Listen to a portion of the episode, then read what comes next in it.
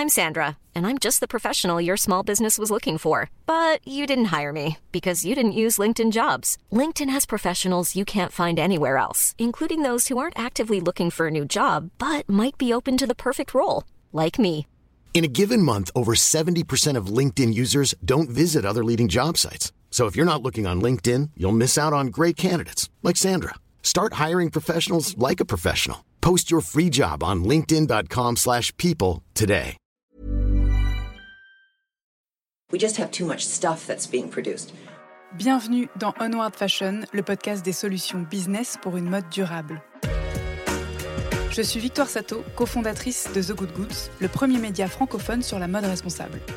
Sur ce podcast, je reçois des femmes et des hommes porteurs de solutions pour accélérer la transition sociale et environnementale de l'industrie de la mode. Je vous propose des outils tech, des conseils de marques engagées et de partager l'expertise d'entrepreneurs à succès. Ce podcast est conçu comme une bibliothèque de solutions concrètes, centralisées et immédiatement disponibles pour guider la mode dans son développement durable. Onward Fashion est diffusé chaque mardi sur toutes les plateformes d'écoute. Je vous invite à vous abonner à la chaîne ainsi qu'à notre newsletter business, disponible sur thegoodgoods.fr, pour œuvrer avec nous au reset de cette industrie. Bonne écoute Vous êtes une marque engagée pour l'environnement. Vous êtes intransigeant sur les matières employées, attentif aux émissions liées au transport de vos produits. Vous vous êtes pris la tête sur les meilleures alternatives de packaging et incitez vos clients à prendre soin des vêtements pour les faire durer. Si vous cochez toutes les cases de cette liste non exhaustive pour maîtriser votre impact, il y en a une que vous avez sans doute oubliée, celle de votre présence digitale. De vos newsletters aux vidéos démos de vos produits, des images HD sur les réseaux sociaux au choix de votre plateforme e-commerce, chaque seconde de contenu numérique propulsé puis consulté enrichit en CO2 notre empreinte digitale globale. Cette pollution est aussi massive qu'invisible, mal mesurée et peu contrôlée. Si Internet était un pays, sa consommation énergétique arriverait juste derrière celle de la Chine et des États-Unis. Récemment, on a transformé notre média web, thegoodgoods.fr, et on a souhaité le faire selon des paramètres d'éco-conception digitale. Ces paramètres sont imparfaits et évolutifs vers un objectif de sobriété numérique, et comme la mode, on a appris que c'était un monde en transition.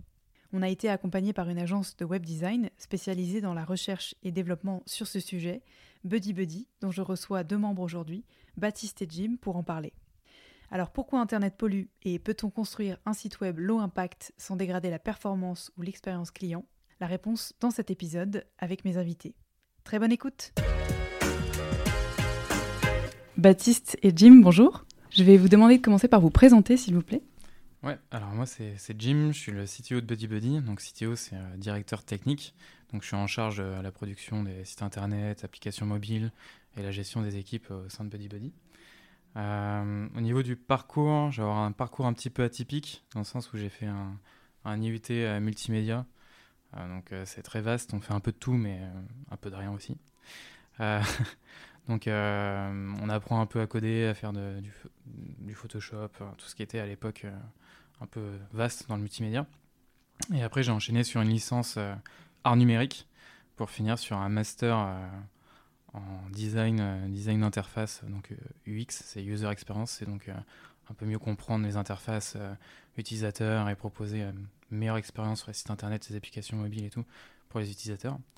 et j'ai fini finalement directeur technique, donc mon parcours est un peu atypique dans ce sens-là, dans le sens où, où j'ai pas vraiment fait de, de, grosses écoles où j'ai appris la programmation web ou informatique. donc j'étais très autodidacte là-dessus, j'ai appris depuis que j'étais un peu plus adolescent. Donc je faisais des sites internet pour les, pour les guildes à l'époque, c'est euh, les groupes de, de, de jeux. Donc euh, c'était assez sympa et c'est comme ça que j'ai débuté dans, le milieu du web. Et après très vite été euh, freelance et ensuite j'ai monté ma première boîte pendant mon, master. j'ai monté ensuite un collectif de dev avec d'autres personnes pour finir ensuite chez Buddy Buddy qui n'avait pas du tout de partie technique à l'époque. Et donc, on a monté ensemble l'offre euh, technique euh, pour aujourd'hui avoir euh, ce qu'on fait. Quoi. À l'heure actuelle, chez Buddy Buddy, tu es plutôt passé sur la partie back-office et code, code source, je sais pas comment on appelle ça, mais... Sur la partie technique purement. Alors, je veux dire oui et non. Nous, on aime bien chez Buddy Buddy s'appeler un peu les designers. Donc, c'est un terme, je sais pas si ça existe vraiment officiellement, mais Donc l'idée, c'est quand même de mélanger le, milieu du design avec le milieu tech. Et c'est pour ça qu'on s'est plutôt bien rencontrés avec Baptiste et Florian qui, qui avaient monté la boîte. C'est que même dans la tech, il ne faut pas s'enfermer sur l'aspect purement technique et produire pour produire et ne pas regarder ce qu'on fait. Il faut aussi avoir un, gros aspect design et comment on va rendre l'ensemble du site vraiment agréable pour l'utilisateur. Sachant que Buddy Buddy à l'époque c'était du, design, du product design. Donc en gros c'était principalement basé sur l'UX, donc l'expérience utilisateur. Et donc, si, je ne me trompe pas, les premiers sites que vous avez fait avec des prestataires externes ou autres, c'était toujours un peu décevant dans le sens où les développeurs ils se focalisaient trop sur la technique sans trop euh, prendre en compte euh, le design qui avait été bien travaillé, les, animations, les interactions, tout ça. Donc oui, je suis principalement technique aujourd'hui, mais avec un gros aspect aussi euh, design. Donc on a beaucoup de communication avec les designers. Pendant les différents process où on crée les maquettes, les interfaces et tout, on demande toujours à la tech leur avis, qu'est-ce qui est faisable, pas faisable, comment on fait le, pour, pour avoir le, site final le, mieux possible. D'accord, ouais. Pour, juste donc pour recontextualiser, vous êtes euh, une agence qui notamment nous a accompagnés, qui, est en, qui est en charge euh, du développement intégral du site, euh, c'est-à-dire de la construction vraiment purement tech au rendu final, tu l'as dit. Et donc du coup, Baptiste? Alors moi j'ai un, un, parcours aussi un peu, un peu atypique dans le sens où très entrepreneurial. Je dis souvent, c'est ma petite fierté que j'ai jamais été salarié. Euh, j'ai euh, un background qui est à la fois design, donc design digital, et euh, commercial entrepreneurial. Voilà, je ne vais pas m'étendre sur mes études, mais en tout cas, voilà, j'ai monté ma première boîte à 23 ans. c'est une start-up dans le, dans le numérique. J'en ai monté après une deuxième trois ans plus tard. Et puis je me suis finalement rendu compte que ce qui me plaisait, c'était plutôt de construire les services que de les développer dans le temps. Euh, donc c'était assez naturellement que, bah le sujet euh, monter une agence euh, est arrivé sur la table et avec un focus premier qui était vraiment comment est-ce qu'on crée la meilleure expérience digitale possible. Euh, puisqu'on avait pas mal d'agences qui créaient des sites un peu basiques ou des services, des applications, et il y avait une nouvelle discipline euh, qui venait des États-Unis, qui s'appelait l'UX design, qui n'était pas, pas vraiment popularisée en, France, et c'est vrai qu'on a démarré comme ça, avec donc euh, une nouvelle méthodologie de travail, on faisait beaucoup intervenir l'utilisateur on faisait, euh, on faisait euh, beaucoup de maquettes, euh, beaucoup de tests, et ça c'était assez nouveau, et ça, nous a permis de, bien démarrer. Cinq ans plus tard, maintenant, on est dans une situation qui est un peu différente, c'est que ces pratiques du X-Design, finalement, tout le monde les a intégrées. les gros comme les petits, c'est devenu un peu une norme, et c'est une bonne chose, parce que globalement, les services digitaux sont meilleurs dans l'ensemble. Mais finalement, on s'est dit, mais voilà, maintenant, on, a atteint une certaine forme de maturité sur ce sujet-là. Ce qui serait intéressant, c'est euh, bah, qu'est-ce qu'on fait après, finalement?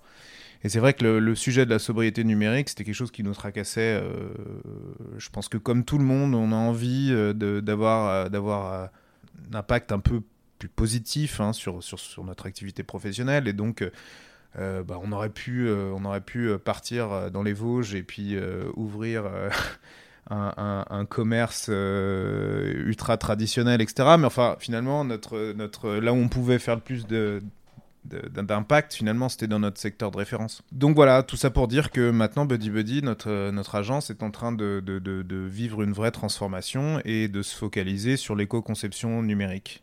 C'est vraiment notre, euh, notre séquence, euh, c'est là où on investit toutes nos ressources, euh, aussi bien euh, de temps humain, aussi bien financière.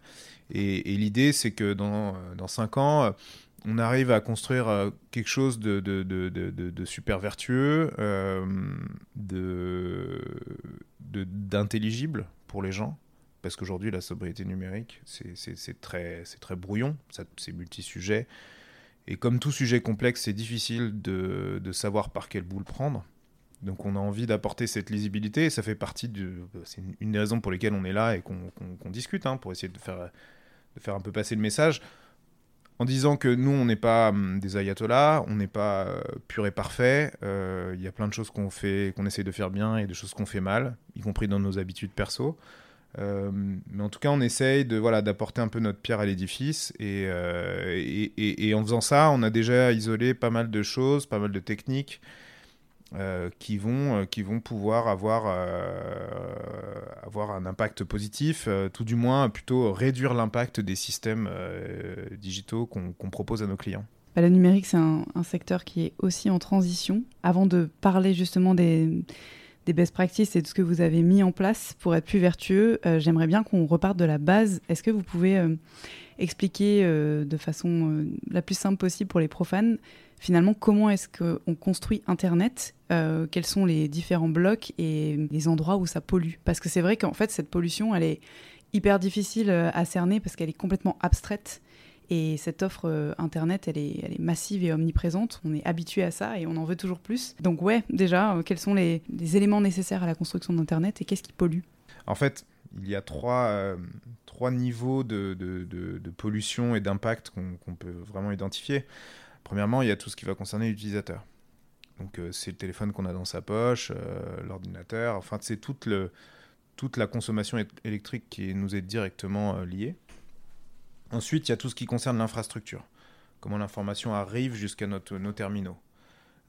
Donc c'est bah, tout ce qui va être serveur de proximité, équipement, fibre, etc.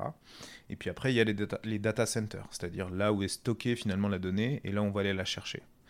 Euh, ces trois domaines, euh, c'est vraiment les, les, trois piliers sur lesquels on peut intervenir pour réduire l'impact. Euh, on va avoir par exemple des problématiques de terminaux. Alors c'est mon notre métier, clairement. Mais ce qu'on va essayer toujours de conseiller, c'est d'aller vers des terminaux plus durables. Donc quand, on parle de terminal, c'est un terme générique qui, qui, qui en fait rassemble les ordinateurs, les iPhones, et maintenant même, on a plein d'objets connectés. Alors je ne sais pas si ça rentre vraiment dans la définition d'un terminal, mais en tout cas, c'est euh, des, euh, appareils qui sont connectés à Internet et donc qui potentiellement ont un impact euh, énergétique lié, lié au réseau qui, qui, sont importants. Donc ça, pour moi, il y a une règle qui est simple, c'est essayons de, plutôt que d'acheter des, des terminaux bas de gamme, pas chers, il faut toujours investir un peu d'argent pour avoir quelque chose qui sera plus durable. Euh, donc ça, c'est un premier critère. Le deuxième critère, ça va être euh, le critère, euh, je dirais, cosmétique et matériel.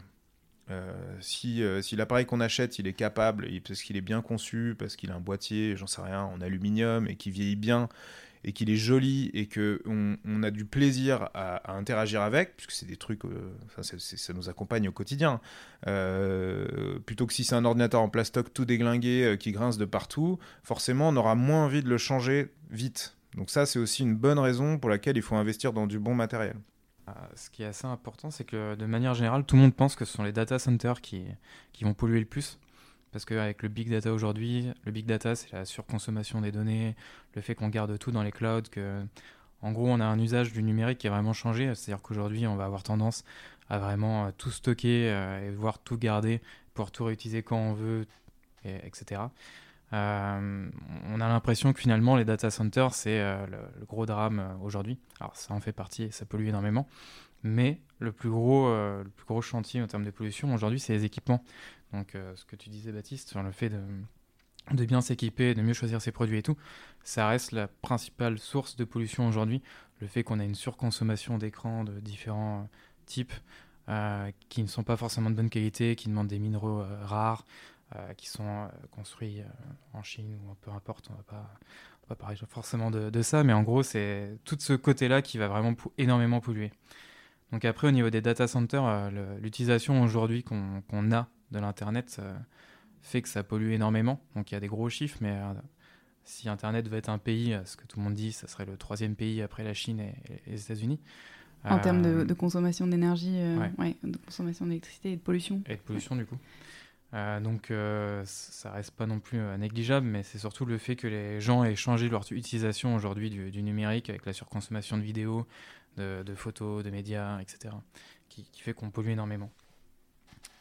Après, on pourrait parler aussi des, mails. au niveau des data centers, vu qu'on doit tout stocker et qu'on enregistre tout, on a une surutilisation ou une peu utilisation finalement des, des mails, parce qu'on reçoit énormément de mails tous les jours qu'on stocke mais qu'on ne lit même pas. Il faut savoir qu'aujourd'hui, je pense que même une personne décédée continue de recevoir des mails. donc ça pose un et peu la conserve un profil Facebook souvent. Voilà. C'est un énorme problème. Hein. Et du coup, on va avoir une... déjà qu'on a une surconsommation, surconsommation des personnes aujourd'hui qui, qui, vivent. Mm. Euh, on le voit chez les jeunes tous les jours les partages sur les réseaux sociaux, Netflix, etc. Et en plus de ça, on continue d'enrichir encore plus le, le, patrimoine numérique avec euh, nos antécédents. Euh. Et puis il y a des centaines de millions de personnes qui ont des comptes Facebook et qui sont morts maintenant. On n'avait pas pensé à ça parce que Facebook c'était un truc mm. pour les jeunes, mais en fait ça, ça, vieillit avec les utilisateurs. Ouais, on a la sensation que c'est vraiment un espèce de test and learn et test and measure quoi. On, on, on prend ces informations qui sont peu disponibles d'ailleurs. Il y a, je mettrai pas mal de références dans les notes de l'épisode, mais euh, j'aimerais pour pour bien comprendre et surtout pour euh, faire en sorte que les gens qui nous écoutent prennent la mesure de cette pollution qui est invisible, donner quelques chiffres qui correspondent euh, donc aux trois niveaux que vous avez cités. Euh, au niveau des utilisateurs, effectivement, les, les, équipements terminaux, en fait, la pollution, elle est principalement liée à l'extraction minière des métaux rares, la construction, l'usage aussi, parce que bah, effectivement, on s'en sert euh, sur un, temps de vie qui est assez court. Après, il y a l'histoire de l'incitation aussi euh, marketing euh, à l'achat, ça c'est autre chose, mais voilà, on a tendance à en changer souvent. On en a aussi 3, 4, voire plus entre, bah, tu l'as dit, les objets connectés, les téléphones, les tablettes. Alexa et autres, les montres et compagnie. Il y a la fin de vie, parce que bah, le recyclage, a priori, c'est quand même pas encore ça, le recyclage des équipements terminaux. Donc ça, c'est tout l'aspect utilisateur qui concerne euh, le matériel. Après, il y a effectivement la consommation euh, en soi. Donc on a des, chiffres qui sortent de Shift Project, le rapport de 2019, qui sont les suivants. Donc il y a 3 millions de recherches sur Google chaque seconde, 50 000 photos qui sont postées sur Instagram. Euh, toujours chaque seconde, 700 000 chansons qui sont streamées sur Spotify et 4 millions de vidéos qui sont visionnées sur YouTube. On a également 12 milliards de mails en moyenne envoyés chaque heure, et donc ces chiffres étaient valables en 2019, je pense qu'ils ont augmenté depuis, euh, sachant que 80% d'entre eux ne sont pas ouverts, et euh, que bah, chaque heure, ça correspond à la production électrique de 18 centrales nucléaires qui fonctionneraient plein régime en même temps. L'ensemble cumulé donc de cette pollution correspond correspondrait à 5% des émissions euh, gaz à effet de serre dans le monde. Euh, bon, euh, ces données terrifiantes, elles sont utiles uniquement si on en fait quelque chose. Vous, vous ne pouvez pas agir à tous les secteurs. tu l'as dit, vous ne travaillez pas sur les terminaux, vous n'avez pas non plus la main sur les data centers. Ouais, c'est ça. Ni, euh, a priori, vous n'êtes pas ceux qui forent les tunnels euh, et qui plaçaient les câbles sous-marins.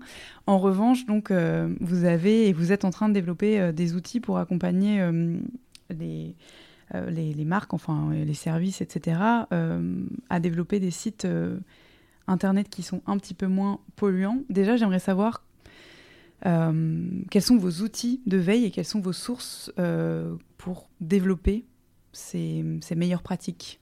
Jim, peut-être, c'est ton. Ouais, d'un point de vue technique, euh, en fait, au niveau de la veille, on est obligé de, suivre un peu l'actualité qui se fait sur purement techniquement. C'est-à-dire qu'aujourd'hui, pour faire des sites plus écologiques, il y a énormément de nouveaux langages de programmation. Enfin, pas des nouveaux langages de programmation, mais des nouveaux outils qui nous permettent de, développer différemment les, sites internet. Et, et donc, tout l'enjeu maintenant, c'est de savoir comment utiliser ces outils pour mieux performer. Donc, en fait, on associe souvent le, l'empreinte écologique au niveau euh, digital sur le fait qu'un site soit performant, donc euh, c'est-à-dire qu'il se charge très très vite, qu'il y a très très peu de requêtes euh, et qui utilise un serveur par exemple qui, soit green. et c'est le cas, mais il y a aussi la technologie qu'on va utiliser derrière. C'est-à-dire que sur, si on part un peu de, comment ont été construits les sites avant, on était sur la création du web, on était sur des, sur, des, sur des sites qui étaient très très simples, où on avait des, pages qui généraient pas beaucoup de, requêtes. Donc une requête, c'est quand on, va récupérer de l'information sur un, serveur et qu'on vient l'afficher sur l'écran de, l'utilisateur. Donc euh, à chaque fois que vous allez sur un site internet, euh, avant que le, le, site internet s'affiche, il y a environ en, général, en moyenne 80 requêtes. Donc ça correspond à 80 demandes d'informations qui sont récupérées, travaillées d'un point de vue serveur, pour ensuite être affichées correctement sur l'écran de l'utilisateur. Et en fait, la création du web, on n'était pas du tout sur ce même système-là, ou très très peu. C'est-à-dire qu'il euh, euh, demandait de l'information, on nous répondait directement l'information. Aujourd'hui, il y a un traitement entre les deux. On va demander de l'information, l'information elle va être travaillée Donc ça correspond au fait que les serveurs vont chauffer, ils vont être en pleine puissance et tout, pour ensuite répondre à la demande. Et donc en gros, tout l'enjeu de, la performance là-dessus, ça va être de réduire ce temps de travail et d'accélérer l'affichage sur l'utilisateur pour réduire la, consommation en CO2, on va dire, euh, si on peut faire une équivalence de, l'ensemble des machines. Quoi. Il y a quelques figures publiques, notamment Frédéric Bordage avec euh, le club Green IT qui, euh, qui dit plein de choses intéressantes et qui est vraiment le référent en France de, de, toutes ces questions. Euh, qui va aussi beaucoup aborder des questions d'infrastructure et de terminaux qui nous concernent un peu moins. Euh, il y a, euh, une initiative américaine qui s'appelle l'EcoGrader. C'est un truc assez intéressant, c'est tu, tu as la possibilité de rentrer l'URL, donc l'adresse internet de ton site, et ça va te faire une analyse assez complète de, bah, de l'impact énergétique de ton site. Et, ils, ont, euh, ils ont un certain nombre de, critères qui sont très intéressants, euh, qui permettent de mesurer et de pointer du doigt finalement qu'est-ce qui est très énergivore et qu'est-ce qu'il faut améliorer. Donc ça, c'est une initiative qui est hyper intéressante. C'est gratuit, ça, c'est en accès C'est euh, totalement gratuit. Ouais, et puis c'est un collectif. C'est beaucoup de personnes qui se réunissent à chaque fois, qui font des, qui font des gros meetings pour savoir comment on peut juger un peu le, le fait qu'un site soit green ou pas. Et ensuite, qui, qui montent ensemble ce projet d'éco-grider pour ensuite donner la possibilité à tout le monde de pouvoir évaluer un peu leur, site. Et surtout, ils font pas mal de travail sur des newsletters ou sur des, sur des grosses listes. Donc il y a aussi des bouquins ou autres sur toutes les différentes démarches pour qu'un site soit écologique. D'accord. Mais c'est très orienté tech. Ouais, c'est-à-dire qu'en en fait, on, on, parle beaucoup de technique. Nous, on essaye de réfléchir sur l'expérience utilisateur, puisque en fait, c'est notre métier d'origine.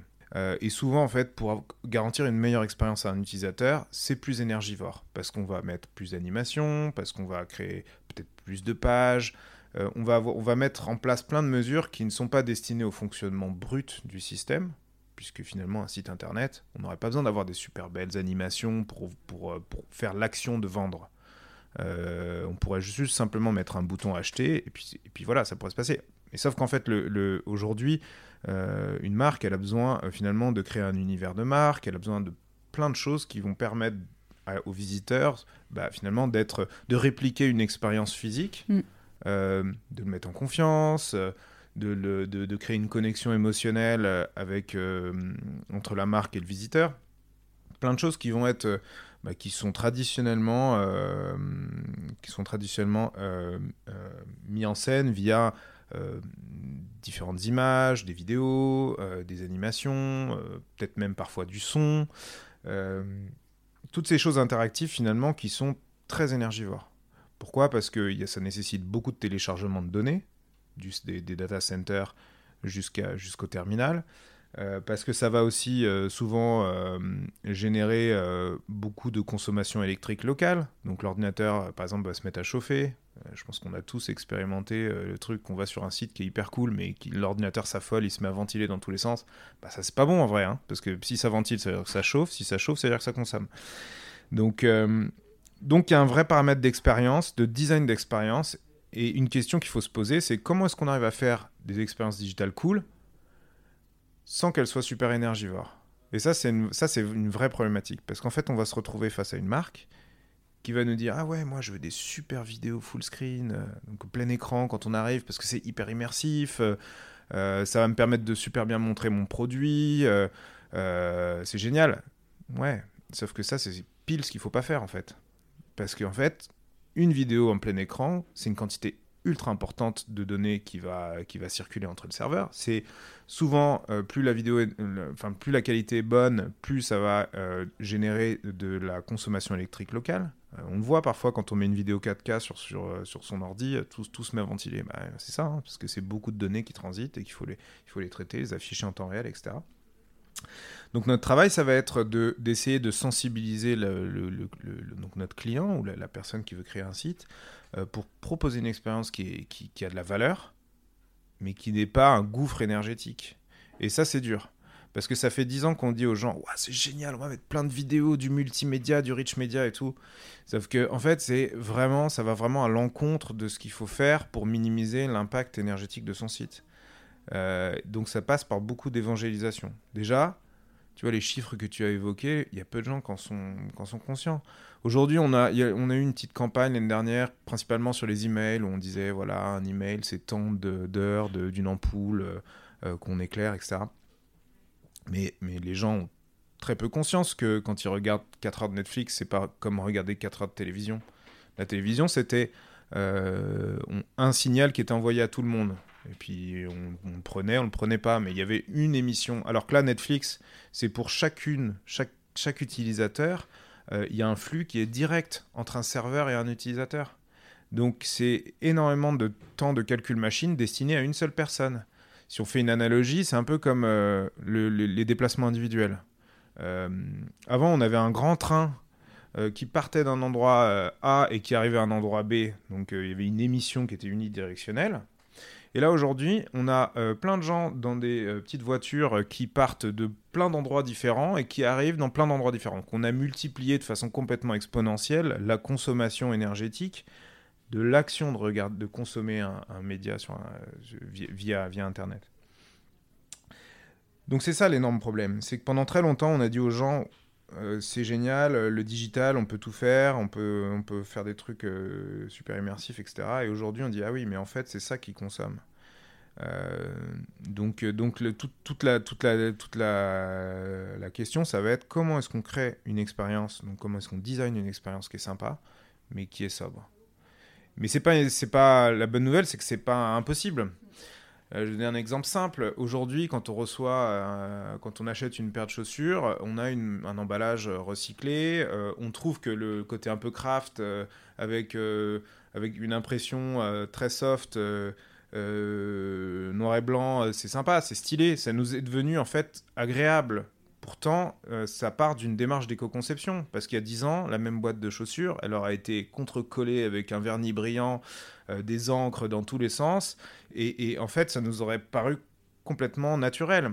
Donc on est passé finalement d'un truc où on n'avait aucune contrainte écologique sur les emballages physiques à maintenant une quasi-norme je ne sais pas si aujourd'hui, en 2020, je lançais un produit physique, et je pense que c'est le cas de, beaucoup de gens, y compris des gens qui nous écoutent, ça ne viendrait pas à l'idée d'avoir un truc, un emballage dégueulasse euh, euh, qu'on jette à la poubelle directement. Et ben en fait, c'est un peu ça notre métier, enfin, c'est un peu cette mission qu'on se donne aussi. C'est euh, l'expérience digitale, on est convaincu que dans, un certain temps, quand c'est pour nous le dernier sujet qui n'a pas été abordé, c'est-à-dire qu'on on a parlé de l'écologie dans, dans tous les rayons de la société, dans, le transport, dans, dans, plein de choses, mais pour ce qui est, de, pour ce qui est de la, des, usages numériques, c'est balbutiant. Et on est convaincu que dans 5 ans, tout le monde, tout le monde aura euh, cette, cette vision, euh, et, et, notamment euh, les marques, les grandes marques qui, devront aussi donner l'exemple et, finalement créer un espèce de précédent sur, sur ce sujet. Euh, de la même façon qu'ils l'ont fait pour, pour les biens de consommation physique. Alors, ils ne le font pas tous parfaitement, mais enfin, il y a des, quand même beaucoup d'initiatives de produits recyclés. Euh, euh, et pour l'instant, Internet est complètement le parent pauvre de toute cette démarche-là, quoi. Il n'y a pas encore de vulgarisation. C'est marrant parce qu'il y a vraiment des parallèles étonnants entre les secteurs d'activité. J'ai eu cette discussion il y a deux jours avec une marque de sous-vêtements qui disait que son packaging n'a pas bougé depuis 5 ans et que alors que c'était méga cool d'avoir une boîte bleue avec du vernis et des confettis, là ils se font bâcher sur les réseaux en permanence par leurs clients qui leur disent mais qu'est-ce que vous foutez euh, On n'a pas besoin de ça quand on achète une paire de chaussettes. Et euh, in fine, eux, ce qui leur importe, c'est exactement ce que tu disais euh, pour le web, c'est bah, l'expérience client, l'unboxing qui revient à l'UX en fait et à lui, et puis le côté aussi non punitif de l'approche de l'abord écologique. Et c'est vrai que nous, c'était une problématique qu'on vous a tout de suite posé sur la table. On a dit bon bah les gars, on veut le beurre et l'argent du beurre, on veut un site euh, low impact et euh, et être un média hyper cool. Et euh, bah, c'est un gros challenge.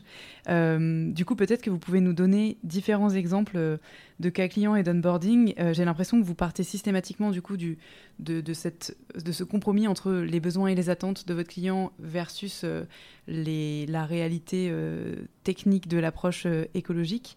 Euh, peut-être que si vous avez un exemple à nous donner pour un site vitrine, euh, un second avec un site euh, peut-être d'e-commerce et un troisième, bah, le média, ce sera facile. Mmh. Donc pour ce qui est, pour ce qui est d'un site e-commerce, l'enjeu va être justement d'essayer de, de, réduire la dépendance à la vidéo et aux, médias qui sont lourds.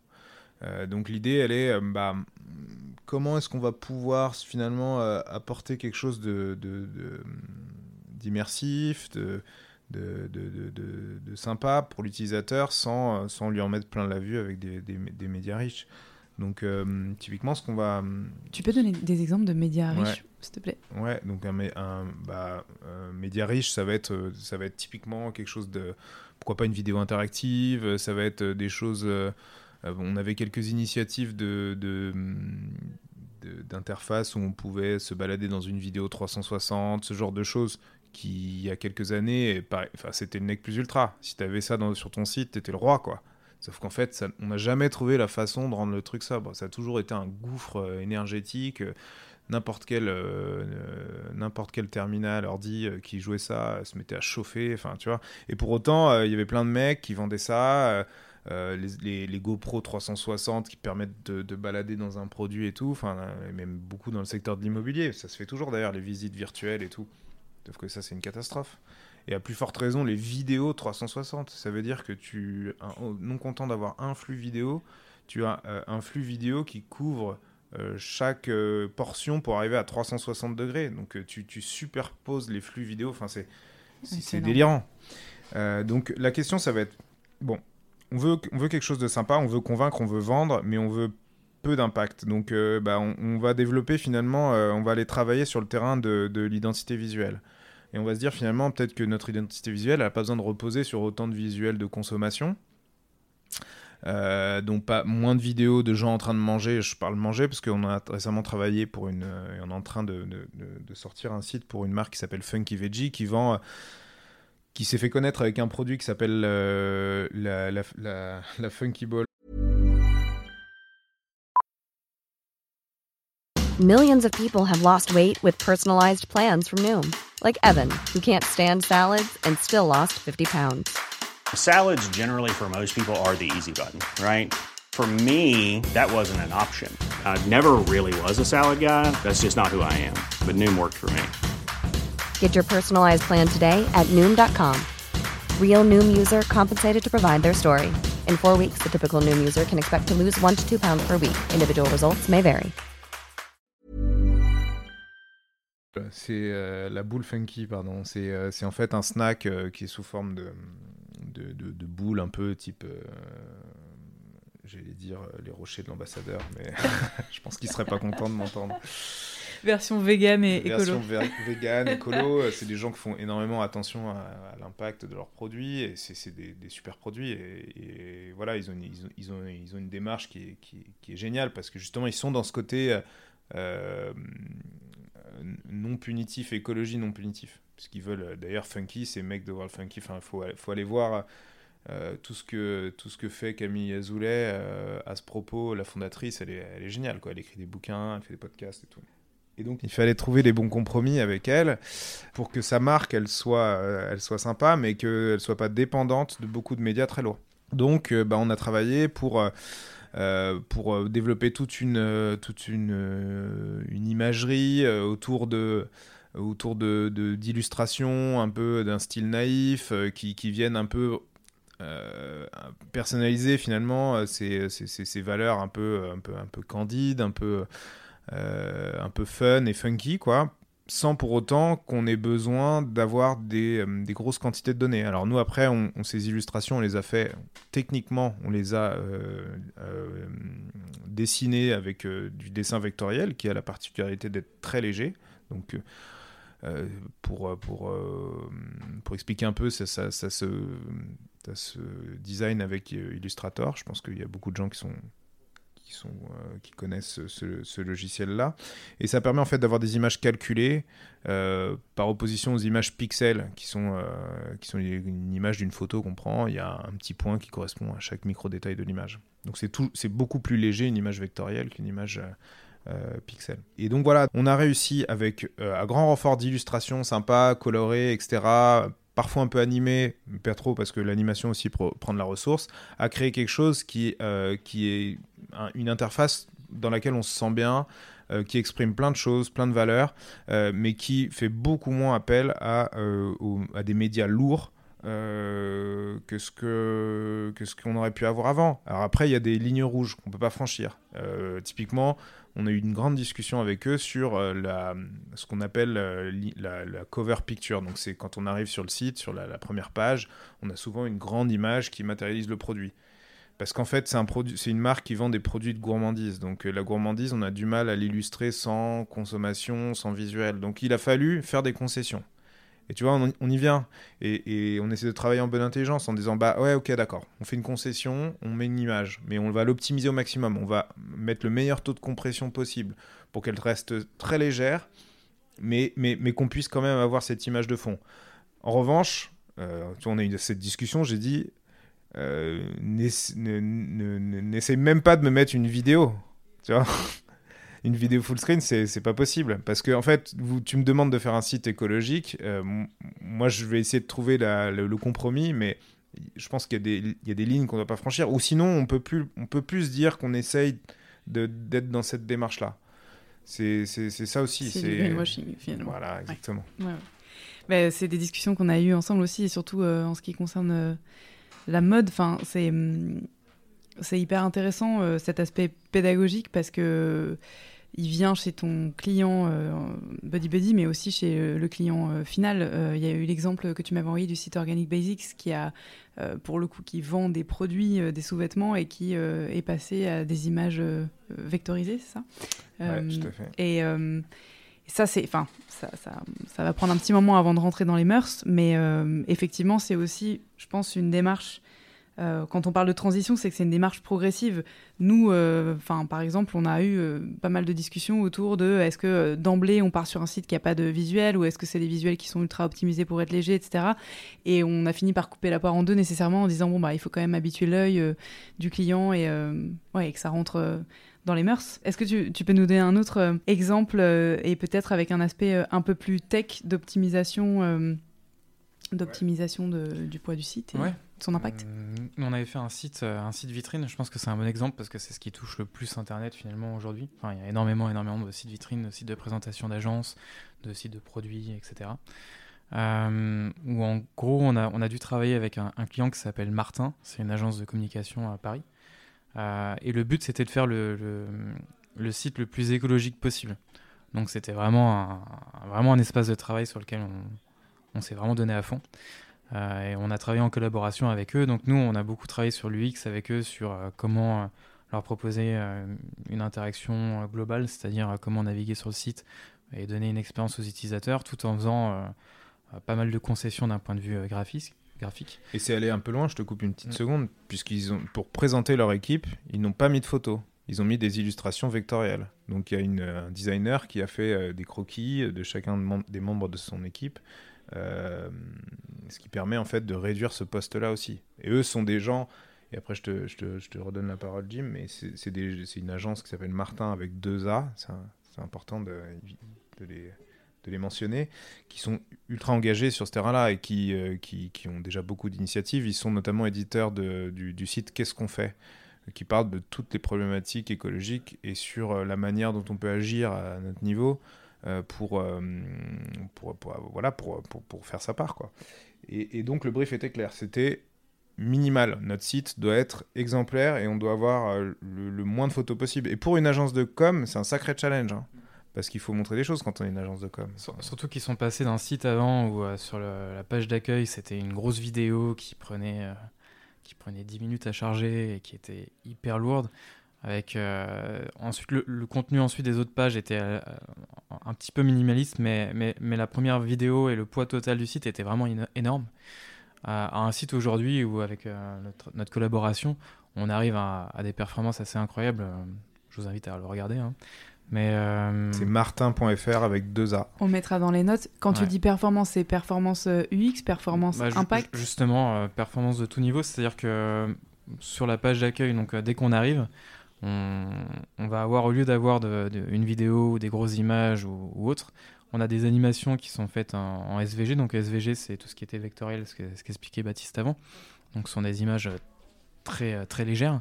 Et en gros, on a animé tout ça, donc on a un ensemble d'animations de jeux de caractère, euh, ce que c'est de la typologie principalement, qui permet euh, tout de suite de faire passer des messages assez forts. Et dans le, dans le but de cette agence-là, ça marche très bien. Et en faisant passer des, gros messages. Euh, et ensuite, sur le reste de la navigation, donc on est sur une seule page, et donc une longue page. Il y a très très peu de médias, comme disait Baptiste, euh, même les, les, personnes qui travaillent euh, dans cette agence sont, vectorisées. Et ensuite, le seul endroit où ils ont affiché des images, euh, c'est pour la sélection, pour montrer un peu ce qu'ils font. Donc c'est pour montrer leur projet. Et ils ont fait une sélection de trois projets où il doit y avoir trois images, donc sur des images très très compressées. Donc c'est la seule petite folie un peu du, du site. Le, fond du site est vert. Euh, on n'utilise qu'une seule fonte. Toutes les typos, les gros textes, c'est vectorisé, donc c'est très très léger on est sur un site qui est statique. Donc un site qui est statique, ça ne veut pas dire que c'est un site qui n'a pas d'animation. Un site statique, c'est euh, ce que j'expliquais il un petit moment maintenant, mais c'est le fait de revenir à des techniques un peu plus ancestrales sur le web, et donc euh, d'avoir une page qui ne travaille pas du tout d'un point de vue serveur. Et donc tout le but de ce site, c'était justement d'enlever la couche serveur. Et donc on est sur un site qui n'a pas du tout de serveur. Ça veut dire que tu, pour être clair, tu me fais pas de, il n'y a pas de mise à jour automatique euh, de l'ensemble des données dans le serveur. si, ça, ça faire un peu partie de l'offre que nous on propose, mais c'est ça qui est assez beau, c'est que du coup on a utilisé un peu euh, ce qui se faisait, euh, ce qui était dernièrement sorti comme technologie, et donc on passe sur sur une technologie de, donc on, donne aux utilisateurs, enfin à l'agence du moins, la possibilité de modifier le contenu, mais il n'y a pas de back office. Alors le back office c'est l'administration, c'est là où, où, les personnes rentrent le contenu. Euh, qui est directement euh, stocké sur un serveur qui travaille, qui est tout le temps en ligne. Euh, donc je pourrais expliquer un peu comment, comment ça se passe de notre côté, mais sur tous les projets web, on, a tous des solutions de versionning, c'est-à-dire qu'on a, a un logiciel, donc il y a bien des serveurs, mais à ce niveau-là, juste ce niveau-là, qui sont utilisés pour, pour les développeurs, pour, pour développer à plusieurs les, sites internet. Et, et, en gros, la plupart des projets web aujourd'hui ont déjà ça. Et en plus de ça, ils ont des serveurs qui hébergent donc euh, le back-office, donc le panel d'administration et le site. Et ensuite, ils ont euh, donc les, les, les, personnes qui vont voir le site, et donc il y a cet affichage des données. Là, ça part un peu loin en technique, mais du coup, nous, on retire toute la couche serveur. Donc en gros, euh, les personnes peuvent quand même modifier le contenu, mais juste en passant par l'outil de versionning. Donc on a retiré toute une étape du, du processus de, de chargement de la page. Donc euh, on est sur de l'affichage direct, c'est-à-dire que toutes les pages que les gens voient, c'est des pages qui ont été générées bien avant et qui sont réutilisées par tout le monde. Donc il euh, n'y a, y a, pas du tout de travail serveur. C'est ça qui est vraiment important, c'est que l'image, elle est affichée, enfin l'image, le site est affiché tel quel, il n'y a pas de retravail euh, derrière. Quoi. Donc on est sur, un, sur la même analogie que le train et les voitures, sauf que là, c'est un train très très long qui dure très très longtemps. Quoi. en gros, c'est ça. C'est bon, sûr que c'est un petit peu complexe et je pense que les gens qui nous suivent jusqu'à là sont méritants. mais, Désolé. Euh, mais, mais, en fait, c'est ça. On est, on est, euh, on, ça exprime bien en fait qu'on est dans une dans un domaine où il n'y a pas de best practice, mm. de, de, voilà, il n'y a pas de recette miracle pour faire un site. Euh, un site écologique et nous on est dans une démarche de recherche et développement ce que dit ce qu'a pas dit Jim c'est que les outils, ces fameux outils qu'on utilise, c'est les premières versions, c'est version alpha, c'est-à-dire que c'est les développeurs euh, ont à peine, les développeurs de ces solutions ont à peine publié ces solutions et on fait partie des, vraiment des bêta-testeurs de ces solutions-là. Donc ça montre bien que tout ça est ultra balbutiant et euh, et qu'on est encore dans une phase de recherche. Et, en fait, pour nous, c'est kiffant parce que c'est là où on peut. Enfin, c'est quand il y a des solutions à trouver qu'on s'éclate. Et, euh, et, on, on, est vraiment dans, dans, dans ce cadre-là, aussi bien sur l'expérience, sur l'UX, tel que je le mentionnais tout à l'heure, mais aussi sur la technique. Et, euh, et ça, c'est chouette, quoi. On a l'impression de faire quelque chose. Est-ce que, euh, je ne sais pas quel est le terme exact, mais euh, dans les interfaces ou dans les logiciels, il y en a des moins impactants que d'autres, admettons WordPress versus autre chose, ou côté shop en ligne, Presta, Shopify et autres. Vous avez un peu des notions de ça? Alors, ça va repartir un peu sur la partie technique, mais en, gros, sur ce que j'expliquais avant, euh, il y, a un gros enjeu technique, c'est-à-dire qu'à chaque fois qu'on fait un site, donc par exemple le site de Martin, il faut vraiment bien choisir les outils qu'on va utiliser, donc euh, les différents technos et ce qu'on va utiliser, et même pour faire les animations et tout, il faut faire très très attention aux outils qu'on utilise parce qu'il y en a qui sont très lourds. Donc le but c'est vraiment d'optimiser à chaque fois. Et alors pour créer un site, du coup, en fonction du type de site, il n'y a pas de solution parfaite. Hein, on essaie de choisir la meilleure, la, solution la plus adaptée. Donc par exemple WordPress qui correspond aujourd'hui à 40% ou 50% d'Internet encore, je pense qu'il est très mal utilisé. Il est utilisé. alors après, il y, a des gens qui sont pro WordPress, donc j'ai pas envie de, rentrer dans le débat, mais nous, on va servir de, cette solution-là, mais juste comme back-office. Donc les gens, ils vont rentrer tout leur contenu dessus. Et ensuite, on va le laisser en veille. C'est-à-dire qu'il va être très peu utilisé et il va être très peu gourmand en termes de ressources. Donc nous, on s'en sert juste pour entrer les données euh, de temps en temps, donc c'est occasionnel, comme vous pouvez le faire euh, sur The Good Goods. Et, euh, ensuite, chaque modification, au bout d'un moment, on va pouvoir générer un nouveau site. Et donc cette génération, elle permet de, limiter les, coûts serveurs. C'est-à-dire qu'on va faire une seule fois le travail du serveur pour ensuite afficher euh, les, euh, différentes pages euh, pour des milliers d'utilisateurs. C'est la grosse différence. par opposition, aujourd'hui, on peut acheter un, un, thème WordPress. Je pense que beaucoup de gens qui nous écoutent ont fait ça. C'est très courant comme pratique. Mais ce thème WordPress, il va avoir peut-être 30 fonctionnalités différentes. D'ailleurs, c'est comme ça qu'ils le vendent ça peut convenir à un e-commerce, euh, un site de vidéo, un blog, etc. Et on va avoir un certain nombre de déclinaisons qui seront toutes embarquées dans le code. Donc ça veut dire que si euh, toi, Victoire, qui veut euh, éditer un site sur les tendances éco-responsables, tu vas finalement publier du contenu texte pour la plupart, avec un peu de podcast, etc.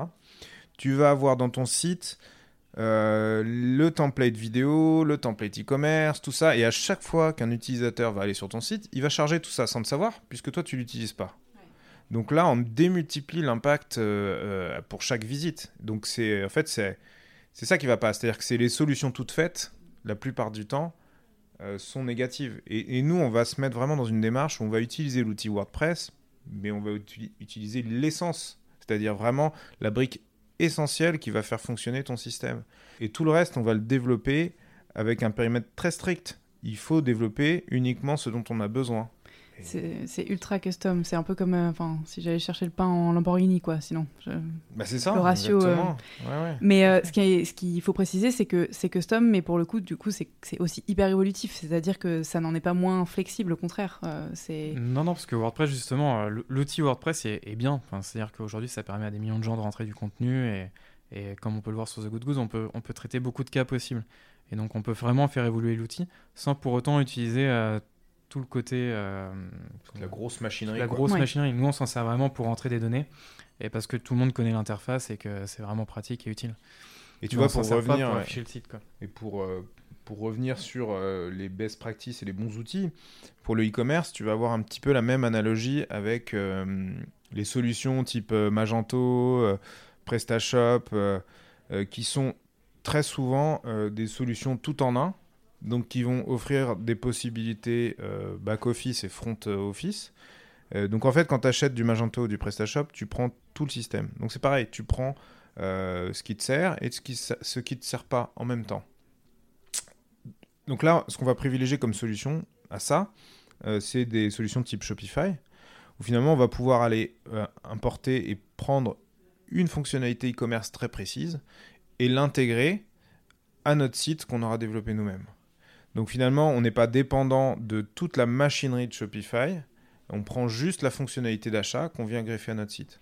Et ça, c'est hyper vertueux parce que ça veut dire qu'on peut nous décider de notre technologie du site, donc la faire, faire toute l'expérience utilisateur et le développement comme on vient de le préciser, donc avec euh, les mêmes choix, les mêmes parties pris, sans avoir les contraintes imposées par, euh, par le système, euh, par le système PrestaShop, Magento, qui eux ont été créés euh, sans aucune euh, sans aucune visée portée écologique. Et euh, leur, leur, leur, souci principal, c'est de répondre au maximum de cas de figure possibles.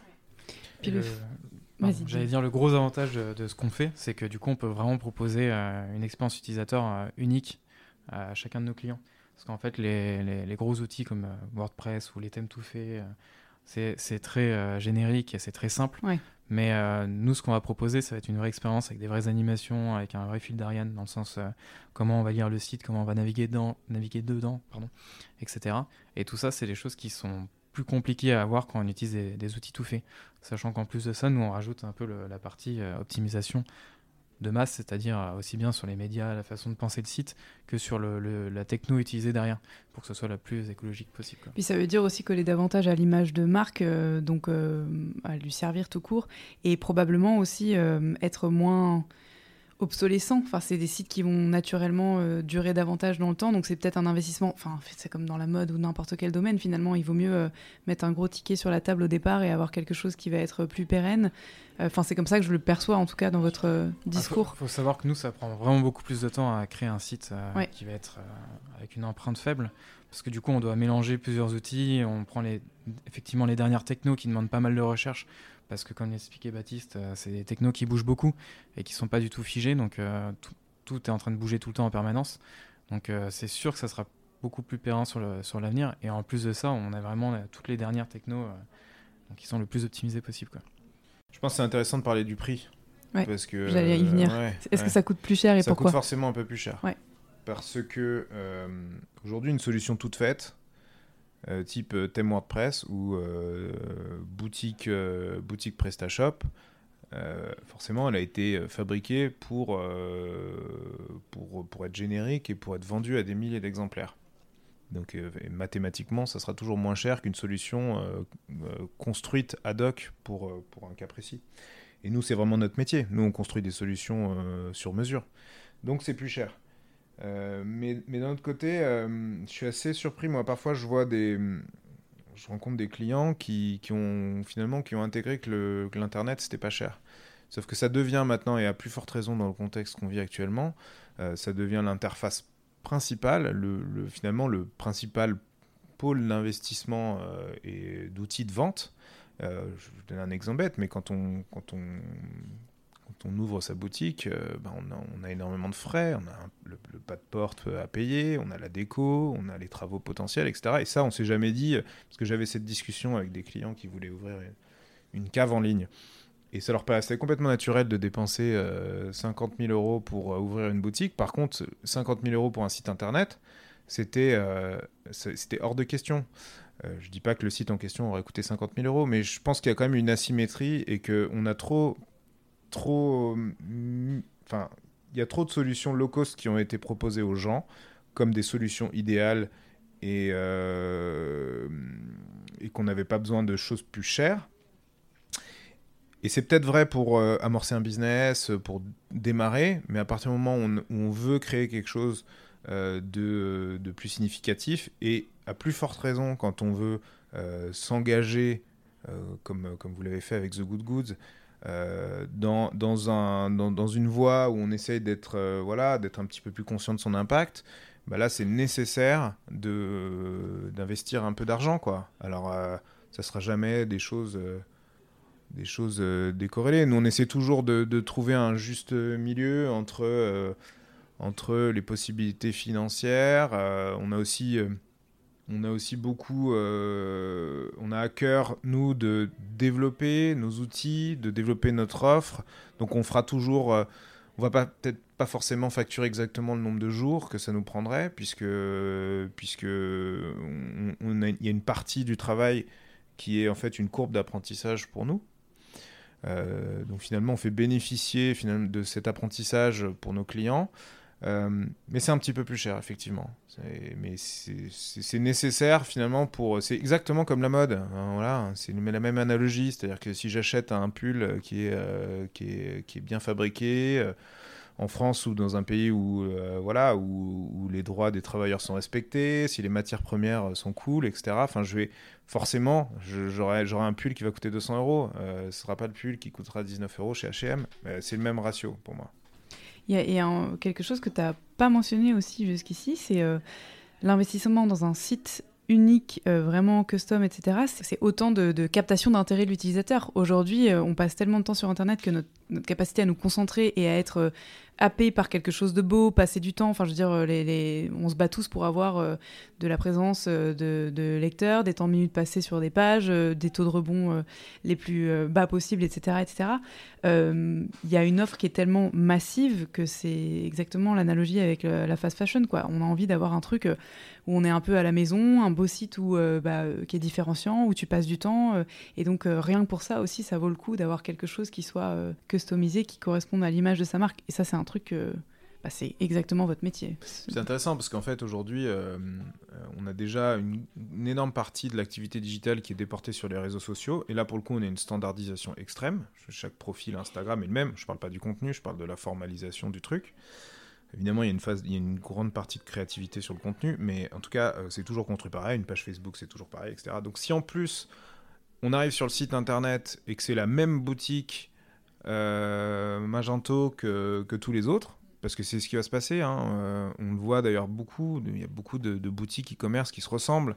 On a toujours les mêmes icônes pour le panier, etc., la même barre de menu, etc. Enfin, et en fait, on, engendre une vraie lassitude chez les utilisateurs qui finalement n'ont pas du tout, et comme tu le disais très bien, à quel moment est-ce qu'on plante une graine d'attention dans dans, dans dans l'esprit de l'utilisateur. Qui, euh, en fait, Internet, c'est on est toujours à un clic de son concurrent. Euh, donc euh, pour, pour, pour, pour, capter le mec, le, le, visiteur ou la, la, la, visitrice, la visiteuse, je sais pas. J'essaye de, Le lectorat. Le lectorat. D'inclure tout le monde. on a besoin d'être on a besoin d'être un peu de, de, de, voilà de se démarquer et, et, ça, ça, ça se fait pas avec une, une solution générique clairement donc, euh, donc, voilà, on essaye, de, on essaye d'agir sur ce terrain. Et c'est ce qui nous a fait faire du design dans le premier lieu. Et c'est ce qui nous, c'est ce qui nous fait faire de l'éco-conception digitale maintenant. C'est que on va être capable de l'afficher. Et, et, ce qu'on est en train de, ce qu'on est en train de travailler, comme le disait Jim, et ça, ça arrivera certainement un moment sur The Good Good, c'est d'arriver sur le site et de proposer une expérience ultra euh, basse consommation d'emblée.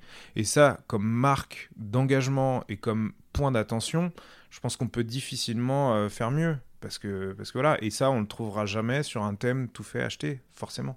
Euh, au sujet de la compensation carbone, euh, c'est quelque chose qui devient quasiment banal justement sur les sites e-commerce. Nous plantons des arbres pour compenser les émissions de sites internet. Qu'est-ce que vous en pensez? Forcément, hein, c'est toujours pareil. C'est-à-dire qu'il vaut mieux. L'idéal, c'est de ne pas les mettre ce carbone initialement.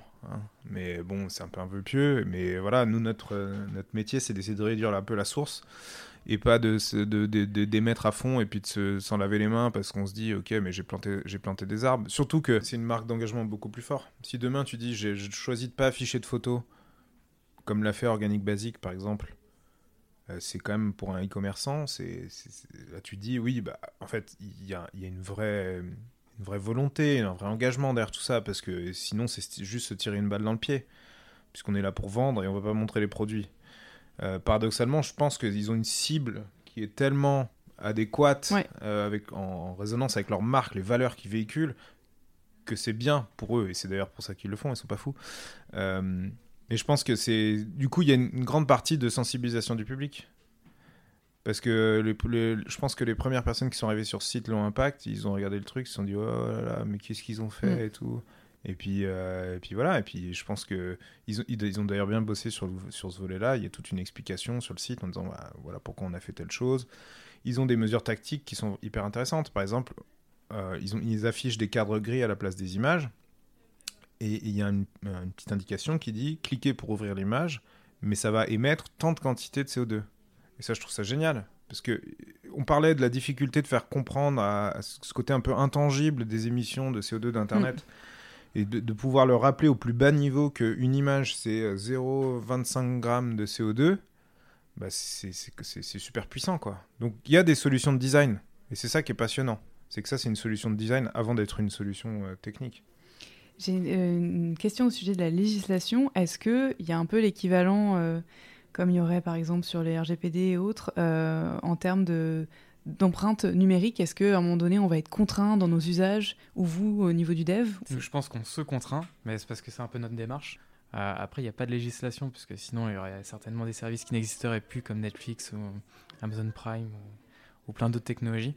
Donc aujourd'hui, non. On commence, on entend des choses un peu. Hein, je, pense que ça va être difficile et que, les gens sont pas prêts maintenant. Mais on entend des gens qui militent pour, bah, pour, pour casser les abonnements illimités d'internet, y compris les, les abonnements fixes.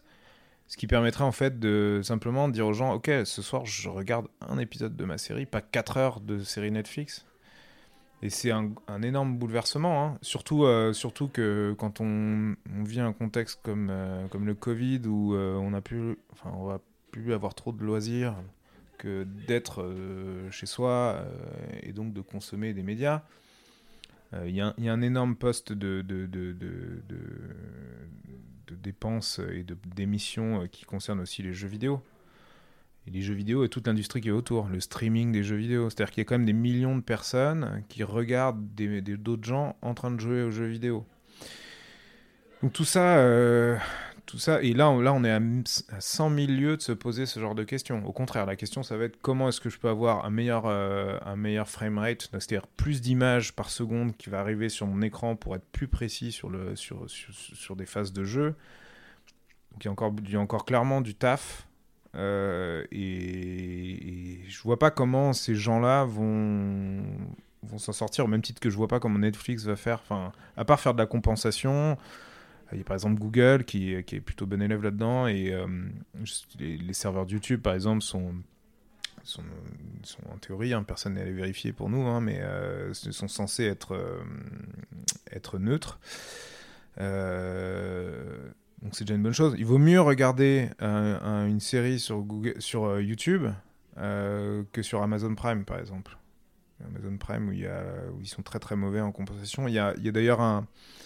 Il y avait un, guide du, du rapport Click and Grid là, de Greenpeace qui, qui détaillait très bien tout l'état des lieux, des différentes plateformes et, et leurs engagements. ce qui permettait, ce qui permet à nous, en tant que consommateurs, de, de, bah, de, déjà de s'orienter vers les moins pires.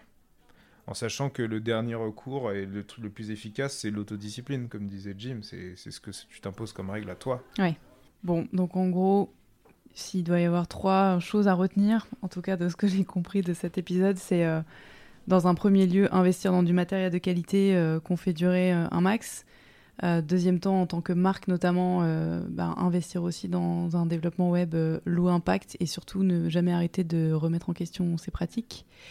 et troisièmement, bah, c'est les usages individuels. Peut-être que sur The Good Goods, on publiera bientôt un, un petit guidelines de, des meilleures pratiques en tant que consommateur euh, final euh, sur le web. Alors si vous avez une reco, euh, étant donné qu'on est fraîchement reconfiné sur le type de médias à consommer ces prochains jours, ce serait quoi? Et le podcast, évidemment. le podcast est moins impactant que le reste, alors. Bah oui, bien sûr. En fait, un fichier audio est beaucoup, beaucoup plus léger euh, qu'une vidéo. D'ailleurs, on le voit bien au début d'Internet, quand on téléchargeait sur, euh, sur Napster ou sur Casa et Emule, une, une, chanson, on pouvait la télécharger, mais alors un film, c'était une autre, c'était une autre affaire, quoi. Donc euh, oui, bien sûr, il faut écouter des podcasts parce que c'est c'est une fraction de, du poids de téléchargement d'une vidéo. Que très souvent, on regarde des vidéos on écoute des vidéos. Hein, c'est le phénomène de j'ai mon ordi sur les genoux, j'ai mis une, émission, un Netflix en fond, et puis je fais autre chose. Et là, c'est une catastrophe, parce qu'on double l'impact. Autant se vraiment se focaliser sur euh, des podcasts, des livres audio. Euh, qui permettent euh, d'avoir ce divertissement, c'est-à-dire qu'il faut pas, voilà, c'est pas la punition, mais je, enfin, je pense que c'est beaucoup plus important de privilégier de l'audio quand on va pas se servir de la vidéo. Et, pendant le confinement, il y, a tellement, il, y a, tellement de bonnes initiatives, de nouveaux podcasts trop cool. Les livres audio, c'est absolument génial. Quoi. Enfin, moi, je, suis ultra consommateur de livres audio. Euh, j'ai lu énormément de choses. Je me suis tanké tout Welbeck récemment. Je pense que je l'aurais pas fait. j'aurais pas fait euh, avec mes yeux, mais avec mes oreilles, c'était cool. Voilà. Et en plus, ça stimule l'imaginaire, donc euh, à fou pour cette réponse. Merci beaucoup. Merci pour votre écoute. Si vous êtes encore là, c'est peut-être que vous avez apprécié cet épisode. La meilleure façon de nous le faire savoir, c'est de partager ce podcast sur vos réseaux, par email ou de bouche à oreille, de laisser sur iTunes un commentaire 5 étoiles et de vous abonner à la chaîne sur la plateforme d'écoute de votre choix.